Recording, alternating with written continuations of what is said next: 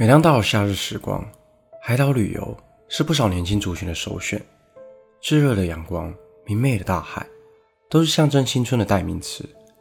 其中，临近太平洋的绿岛，因为成熟的观光产业，还有无与伦比的丰富海景，每年夏天都吸引了超过十万人登岛旅游。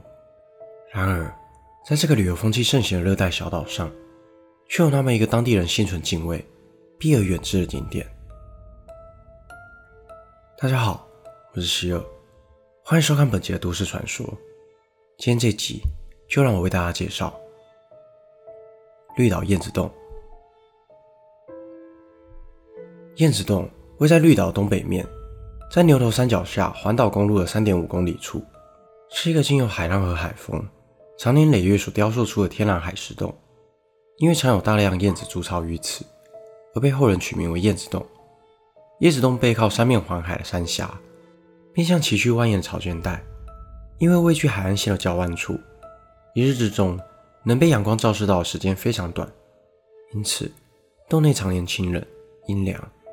且在涨退潮侵蚀下，洞穴内出奇的平坦宽敞。而这样一个得天独厚的自然美景，为什么会成为岛上居民口中令人闻风丧胆的禁地？又凭借什么样的灵异故事，被国家地理频道列入？亚洲十大最不想去的鬼地方。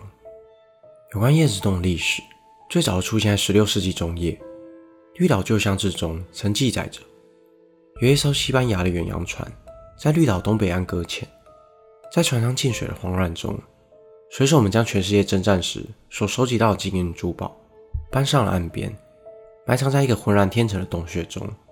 此处就是如今的燕子洞，也是从这时开始。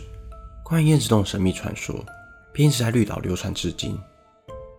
到了日治时期，日军发现了当时西班牙船队遗留下的航海日志，日志中详实记录下洞穴的坐标位置以及藏匿珠宝具体数量。这个密宝引起了日军的兴趣，并在当地秘密召集了一支开采队，穿过牛头山尾压下草间带，成功找到宽广高大的燕子洞。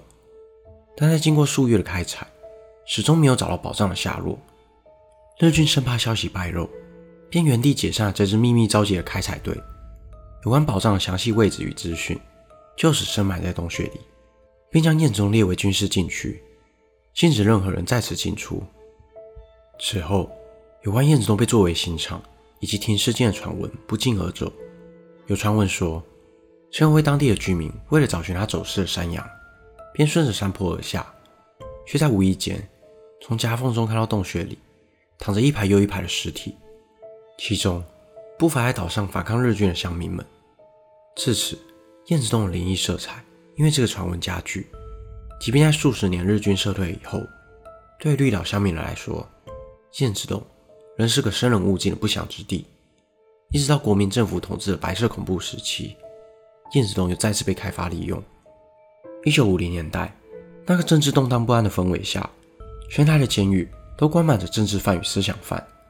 为解决监狱人满为患的问题，当时的政府便将一千多名政治犯远送至距离本岛三十三公里外的绿岛，一个名为新生管训处，实则是如同地狱般的地方，进行无止境的劳动与思想的改造。当年那些政治受难者被抓捕后，从基隆港上船，在肮脏狭小船舱内度过三天两夜不见天日的航行，最终。抵达绿岛，在距离岸边只剩几百公尺时，所有的受难者会被强迫跳下船，自行游到岸边，不论生死。绝大多数人完全经不起这般非人的折磨，早已在上岸前奄奄一息。不少人在还未踏上这个全然陌生的岛屿前就早已丧命。而成功游到海岸边的受难者，会被引导穿过一个如同象鼻的小石洞，接着进入那不见天日的监狱里。这里。就是被后人们称之为鬼门关的巷门，除了按时抵达前需要经过诸多的劫难，也代表穿过鬼门关后的日子是更加难以想象的痛苦。当时，管训处将受难者们编列成十二个中队，以便管理，而燕子洞则是当时岛上受难者们重要的活动地点。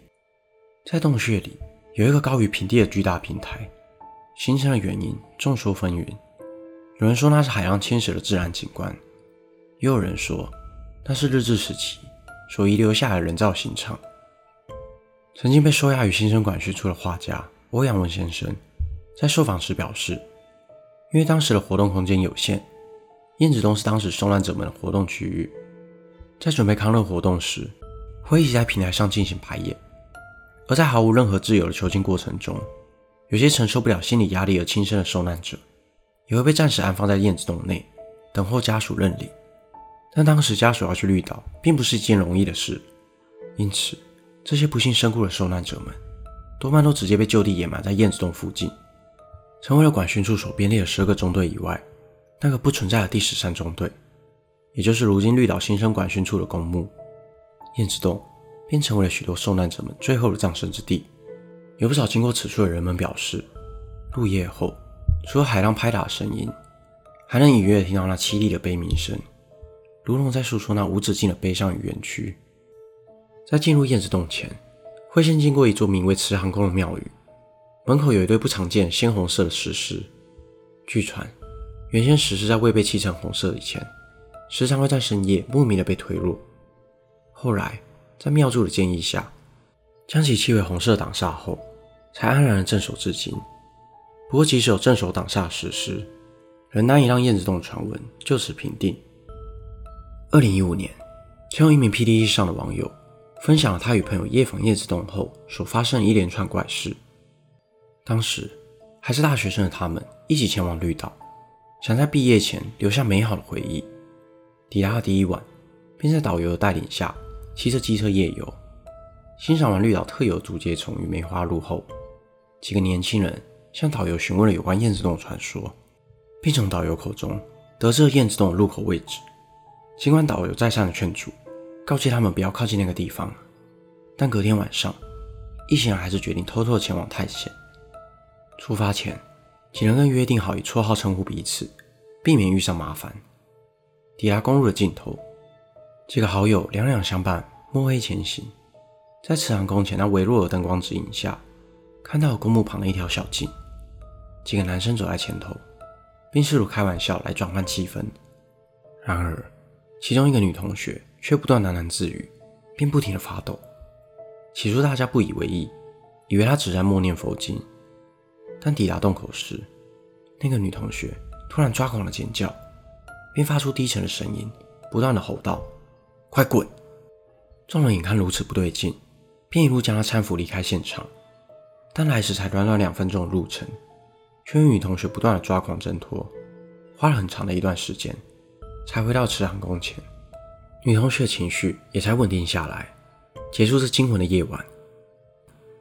不过回到台湾本岛以后，女同学的精神异常，甚至因为恍惚差点发生意外。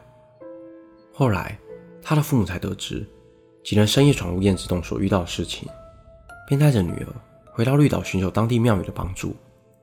在当地居民的陪同下，前往绿岛代天府。不过一到庙门口，原先正常的女孩突然变得极为抗拒。并在庙前广场不断拉扯嘶吼，现场男性立即上前压制，但都无果。而王爷必须在看到人的情况下，才有办法处理。后来，在庙祝取得王爷的同意后，暂时将庙门拆下，让王爷可以看到站在广场外的女孩。然而，在王爷看到的瞬间，便直接表示，这是他无法处理，因为女孩的身后跟了十多个怨恨深重的恶灵。